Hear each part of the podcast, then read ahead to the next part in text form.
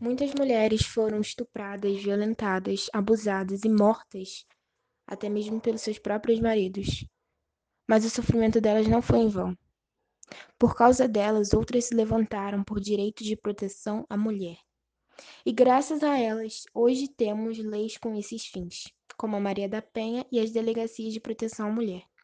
Graças a mulheres como Ada Rogato, Inês da Silveira, Marta Vieira, Bárbara de Alencar e muitas outras, hoje podemos ser o que quiser. Elas ajudaram a desobjetificar a figura da mulher.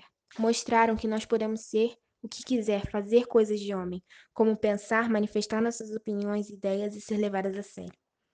Graças a essas mulheres, nós podemos aprender e viver. Mas ainda existem coisas para mudar, porque, apesar de termos direitos, muitas são silenciadas e oprimidas. Mas com toda certeza, um dia as mulheres serão tratadas iguais aos homens. Temos que lutar pelo melhor, viver sempre querendo o melhor para gerações futuras.